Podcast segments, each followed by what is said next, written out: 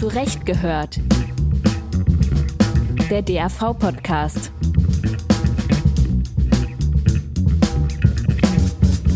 Hallo und herzlich willkommen zu einer neuen Folge von Zurecht gehört, der Podcast-Serie des Deutschen Anwaltvereins.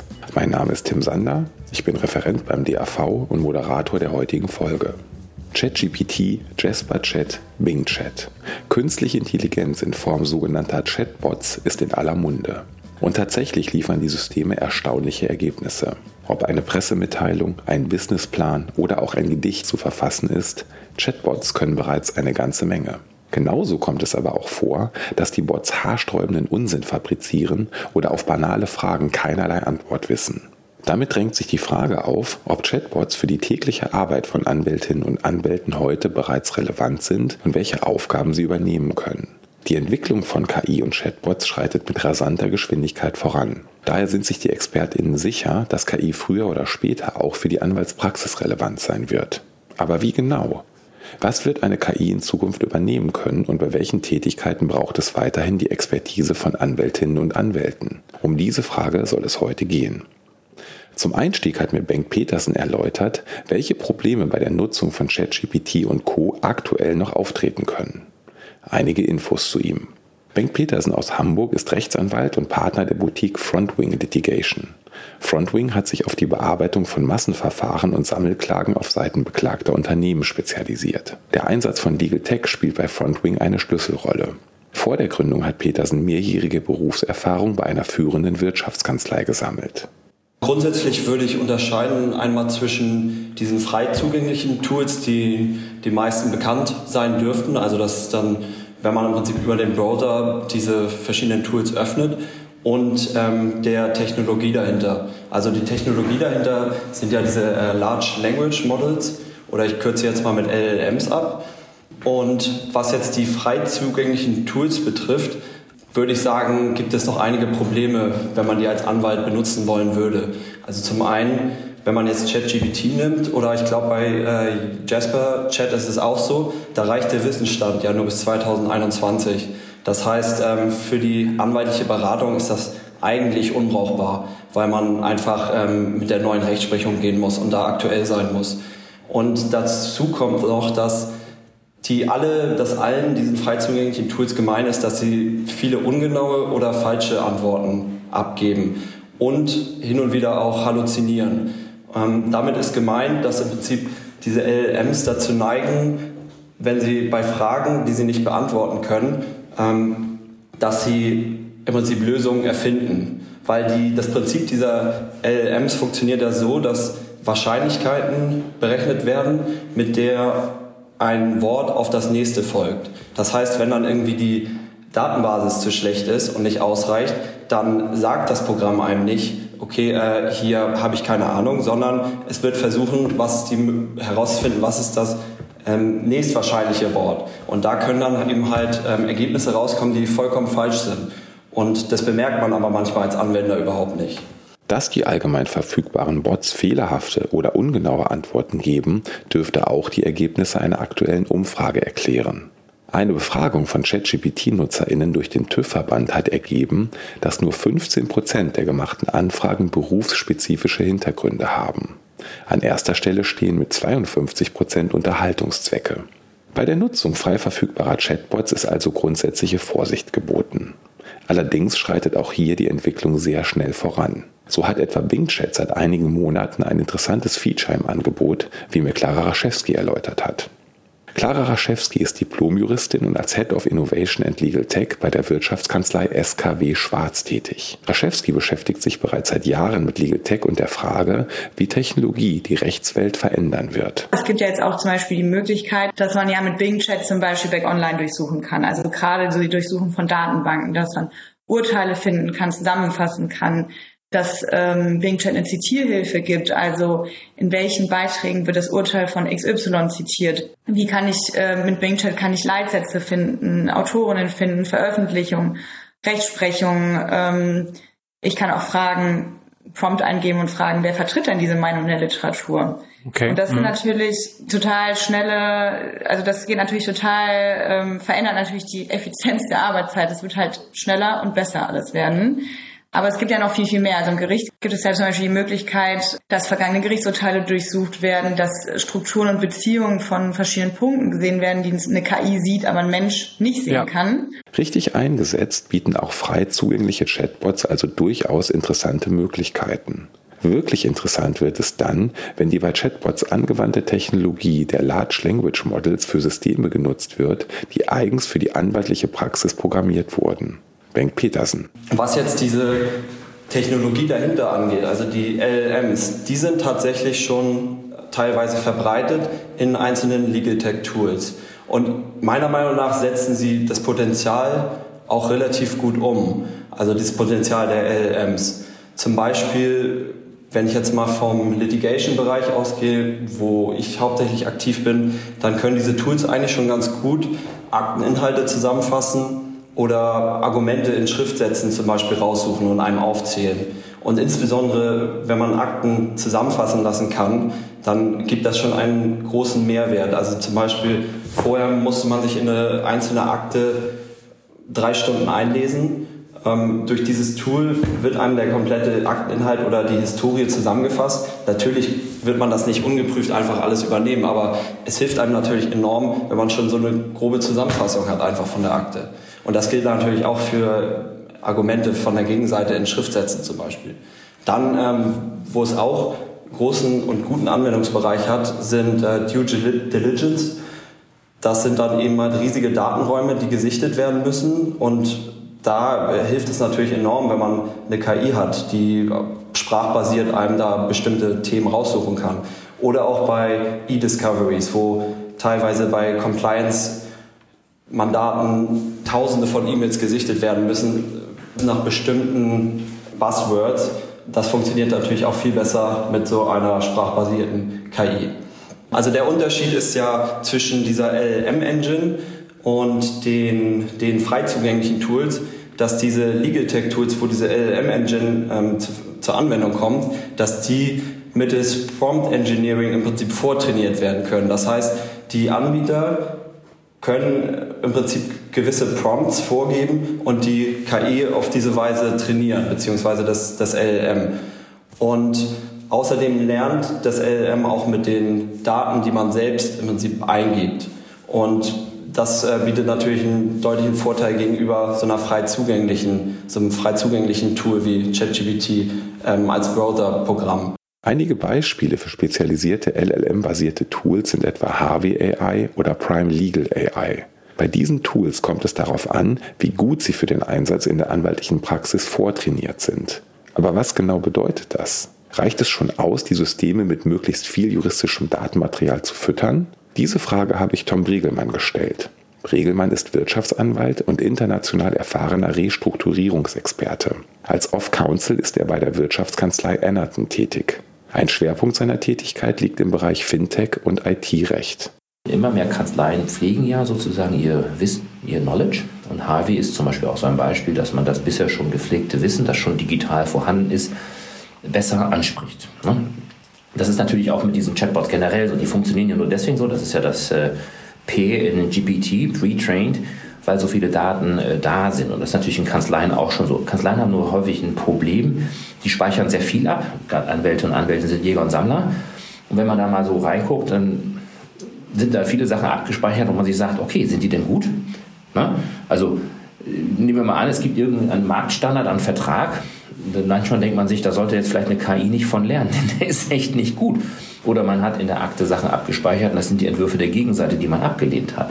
Das heißt, sie müssten auch immer noch Daten taggen oder der KI auch sagen, was gut ist. Und das ist zum Beispiel bei Bots wie Harvey meines Wissens ist es wohl so, dass eben äh, gezielt geguckt wird, dass das Bestmögliche hineinkommt. Das ist dann aber auch schon vorher äh, existent gewesen. Wie wichtig die Struktur und die Qualität vorhandener Daten für eine möglichst effiziente Nutzung von KI sind, betont auch Clara Raschewski. Was die Ergebnisse angeht, ist wieder der eine Punkt. Es kommt darauf an, wenn man seine eigenen Datenräume erstellt, wie gut sind die Daten. Man bekommt natürlich halt ähm, nur gute Ergebnisse, wenn man auch gute Daten hat. Deswegen ist mein, mein Schwerpunkt darauf, dass ich sage, dass es so wichtig ist, dass alle Kanzleien anfangen, ihre Daten zu erheben und zu strukturieren und einzusetzen. Um gute Ergebnisse zu erzielen, kommt es aber nicht nur auf die Qualität der genutzten Daten an. Genauso wichtig ist es, dass die Anwenderinnen über ein gutes Verständnis für den zielführenden Umgang mit der KI verfügen. Das Stichwort, das in diesem Zusammenhang immer wieder zu hören ist und das auch in diesem Podcast bereits fiel, lautet Prompten bzw. Prompt Engineering. Was es damit auf sich hat, erläutert Clara Raschewski. Was ganz, ganz wichtig ist, ist, wir gehen, deswegen ist künstliche Intelligenz, dieser Begriff ja auch sehr irreführend, weil es ist nicht intelligent so. Intelligent ist ein menschliches Attribut, das ist die Technik nicht.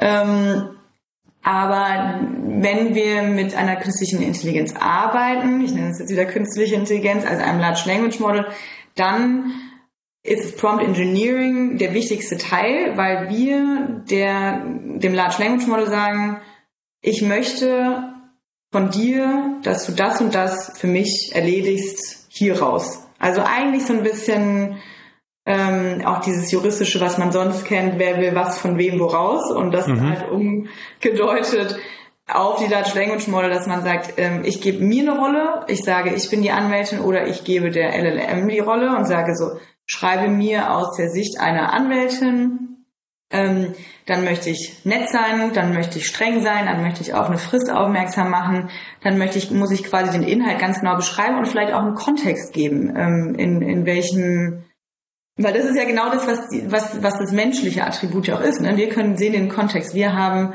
ähm, wir haben den Überblick darüber, in was für einer Situation was geschieht. Das heißt, je mehr man wie eine Geschichte der LLM erzählt, desto besser wird das Ergebnis. Und das ist auch total interessant, weil man das durch Ausprobieren, also Tom Breggemann ist da zum Beispiel ein sehr gutes Beispiel, der sehr, sehr viel promptet und ganz viel verschiedene Erzeugnisse, KI-Erzeugnisse erstellt.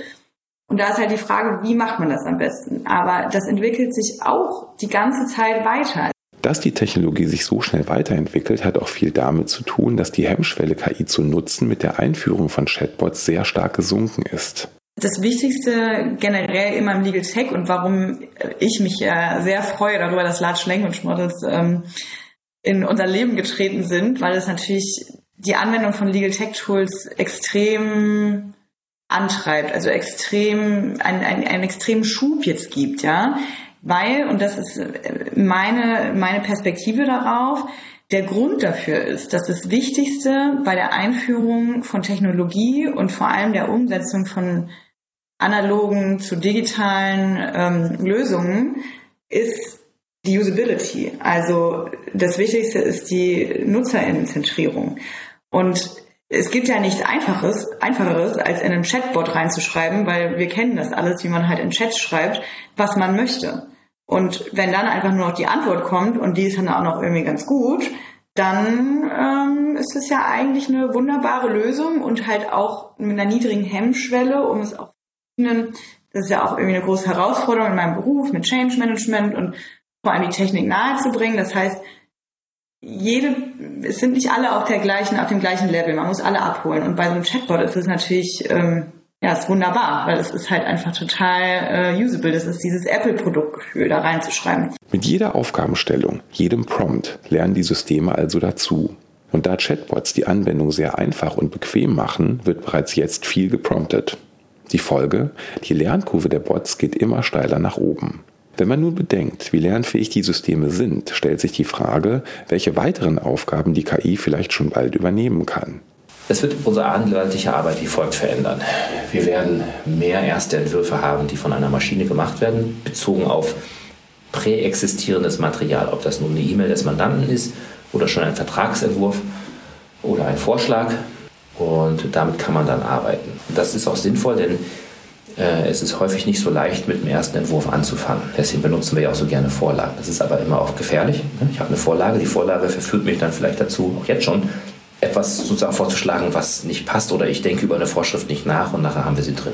Ähm, also ich, es wird, glaube ich, mehr erste Entwürfe geben, die dann auch schon ganz gut sein werden, auch kohärent die trotzdem aber von uns gelesen werden müssen. Das ist halt immer das Problem. Verstehe ich, was da steht? Ganz ob das so eine alte Vorlage ist vom Seniorpartner oder eine neue Vorlage von der KI. Wir müssen das immer noch selber denken. Es tut mir so leid. Wir müssen immer noch selber arbeiten und selber verstehen. Aber es ist eine, eine Schreibhilfe. Und jetzt wird natürlich eine Menge Kommunikation die wichtig ist. Also man leitet was weiter oder man sagt, damit bin ich nicht einverstanden und folgendes. Oder man denkt sich manchmal, wie meinen die anderen das? Dann kann man also so einen Bot auch bitten, erkläre mir mal das, was die meinen und such mir mal heraus, ob es dazu Rechtsprechung gibt. Das ist eine andere Recherche, als ich jetzt in den Datenbanken habe. Das ist sicherlich, wird etwas äh, verändern. Und dann wird es zumindest auf einem niedrigen Niveau eine ganze Menge Drafting von Verträgen äh, beschleunigen. Das werden die Mandanten noch einfordern. Die Mandanten werden sagen, du hast dir nicht zehn Stunden einen Vertrag entworfen. Du hast dir erstmal, ich hatte dich doch gebeten, mach den ersten Entwurf damit oder nimm diese Vorlage noch hinzu und sage dem Bot, mach mir daraus was Neues. Kannst du das mal als Vorlage nehmen für einen Arbeitsvertrag in dem Metier? Dann wird noch eine andere Aufgabenbeschreibung gemacht, wo man sich sagt, ja, passt natürlich. Es ist natürlich so, Jura ist natürlich manchmal sprachlich äh, nicht so hakelig. Meinetwegen, wenn ich jetzt ein gewisses Memorandum schreibe oder meinetwegen so ein Insolvenzrecht, wenn dann so die Krise beschrieben wird, da wird eine Geschichte erzählt. Das muss natürlich alles richtig sein, aber es ist jetzt nicht jedes Wort auf der Goldwaage. Aber wenn ich jetzt zum Beispiel ein Arbeitszeugnis schreibe, da ist ja fast jedes Komma auf der Goldwaage. Ne? Also wäre die Frage, klar kann ChatGPT auch ein Arbeitszeugnis schreiben, aber ob das jetzt schon in dem Sinne es kann, wenn ich jetzt sage, mach doch jetzt mal ein Arbeitszeugnis für diesen Mitarbeiter, der Folgendes gemacht hat und das Zeugnis soll eine 3 Plus sein. Ob das dann schon den Sprachgebrauch trifft, ist nochmal die Frage. Es ist aber zu erwarten, dass das so ist. KI verändert aber nicht nur die praktische Arbeit wie Recherchen, Analysen oder das Aufsetzen von Verträgen. Vielmehr ist auch die betriebswirtschaftliche Struktur von Anwaltskanzleien betroffen. So wird etwa der Faktor Zeitmenge an Bedeutung verlieren. Für viele Tätigkeiten, nicht für alle, zum Beispiel das Abrechnen nach Stunde unter Druck geraten wird weil sie im Zweifel nicht mehr fünf Stunden etwas entwerfen, sondern erstmal nur fünf Minuten mit dem Bot und dann noch eine Stunde drüber gehen, so wie ja auch früher Übersetzungen, weiß ich nicht, mal einen Tag gedauert haben, jetzt halt noch zwei Minuten und dann müssen sie auch, auch die und die anderen sind nicht perfekt, sie müssen noch eine Stunde rübergehen. Also können sie auch nach Stunde abrechnen, aber es ist so häufig, wird es eher dann auf Richtung Festpreis gehen, weil man sagt, okay, das hat zwar zeitlich nicht so lange gedauert, aber hier stecken 20 Jahre Erfahrung, große Kenntnisse und große Fähigkeiten drin formal hat es das Erzeugen des Textes im ersten Draft nicht mehr viel Zeit gedauert, aber bis es dann den richtigen Pfiff hatte und auch passte, ist es halt anders. Ne? Das ist ja auch nicht schlimm. Im Zweifel können die Anwälte dann noch mehr arbeiten oder sie arbeiten weniger, aber dann besser. Zugleich, so Bengt Petersen, wird sich das anwaltliche Berufsfeld durch KI erweitern und an die Anforderungen und Chancen, die KI mit sich bringt, anpassen. Vor diesem Anpassungsprozess sollte seiner Meinung nach auch die juristische Ausbildung nicht die Augen verschließen. Dann gibt es natürlich aber auch Tätigkeiten, die hinzukommen werden, beziehungsweise da sind schon einige hinzugekommen. Also da werden zum Beispiel zu nennen Legal Engineer, Legal Tech Manager. Das sind so zwei Berufsfelder, die, die gibt es jetzt aktuell schon, zum, äh, sowohl teilweise in Großkanzleien als auch bei den äh, Legal Tech Entwicklern gibt es zum Beispiel Legal Engineers, die das die fungieren sozusagen als eine Art äh, Vermittlung zwischen IT und Juristen. Das heißt, sie brauchen sowohl juristisches als auch technisches Wissen und müssen im Prinzip dafür sorgen, dass beide Seiten sich so ein bisschen verstehen und dass beide Seiten im Prinzip sich so austauschen können, dass am Ende ein äh, gutes Ergebnis rauskommt. Ähm, der Legal Tech Manager oder die Legal Tech Managerin, die, äh, an die werden im Prinzip ähnliche Anforderungen gestellt. Die müssen auch juristisches und technisches Wissen haben und die verantworten im Prinzip den Einsatz von Technologie zur Steigerung der Effizienz. Also wenn man jetzt zum Beispiel eine Großkanzlei nimmt, dann sind die dafür verantwortlich, dass man den Markt im Prinzip beobachtet und rechtzeitig diese Art von Technologie sich reinholt. Das beinhaltet nicht nur den Zukauf äh, oder den Einkauf von Standard-Tools, sondern auch die Entwicklung von maßgeschneiderten Tools. Manchmal gibt es ähm, Einheiten, im Prinzip in Kanzleien, Großkanzleien, die entwickeln selbst Tools. Und ich glaube, das wird immer mehr an Bedeutung gewinnen. Und ich könnte mir auch vorstellen, dass es ähm, in der juristischen Raus Ausbildung zu einem äh, zu der Anforderung kommen wird, dass man ein gewisses IT-Verständnis mitbringt, dass es vielleicht sogar zu, irgendwann zur Pflichtausbildung gehört, dass man ein gewisses IT-Verständnis hat. Denn je besser die LLMs oder ähnliche KI-Technologien werden, desto mehr werden sie auch Teile unserer Arbeit ersetzen. Und das wiederum heißt, dass man sich als Anwalt auch irgendwie weiterbilden muss und mit dieser Technologie umgehen können muss. Ansonsten könnte man als Anwalt auch wahrscheinlich irgendwann nicht mehr konkurrenzfähig bleiben mit den Anwälten, die sich eben halt dieser Technologie zur Unterstützung bedienen. Und vielleicht könnte man am Ende so etwas provokant festhalten, dass die KI wohl nicht den Anwalt an sich komplett ersetzen wird, aber dass sie halt solche Anwälte ersetzen wird, die sich der KI nicht zur Unterstützung bedienen. Und zwar von solchen Anwälten, die sich eben halt der KI als Unterstützung bedienen. Mit dieser Prognose geht unsere heutige Folge zum Thema KI in der Anwaltspraxis zu Ende. Wir bedanken uns bei Clara Raschewski, Bengt Petersen und Tom Regelmann für ihre interessanten Ausführungen und Perspektiven auf das hochrelevante Thema KI. Ebenso bedanken wir uns für Ihre und eure Aufmerksamkeit. Wie immer freuen wir uns über Fragen, Anregungen und Kritik unter zurechtgehört.anwaltverein.de. Und damit sage ich für dieses Jahr Tschüss, wünsche ein schönes Fest und einen guten Rutsch. Wir würden uns sehr freuen, Sie und euch im kommenden Jahr bei weiteren Folgen von Zurechtgehört begrüßen zu dürfen.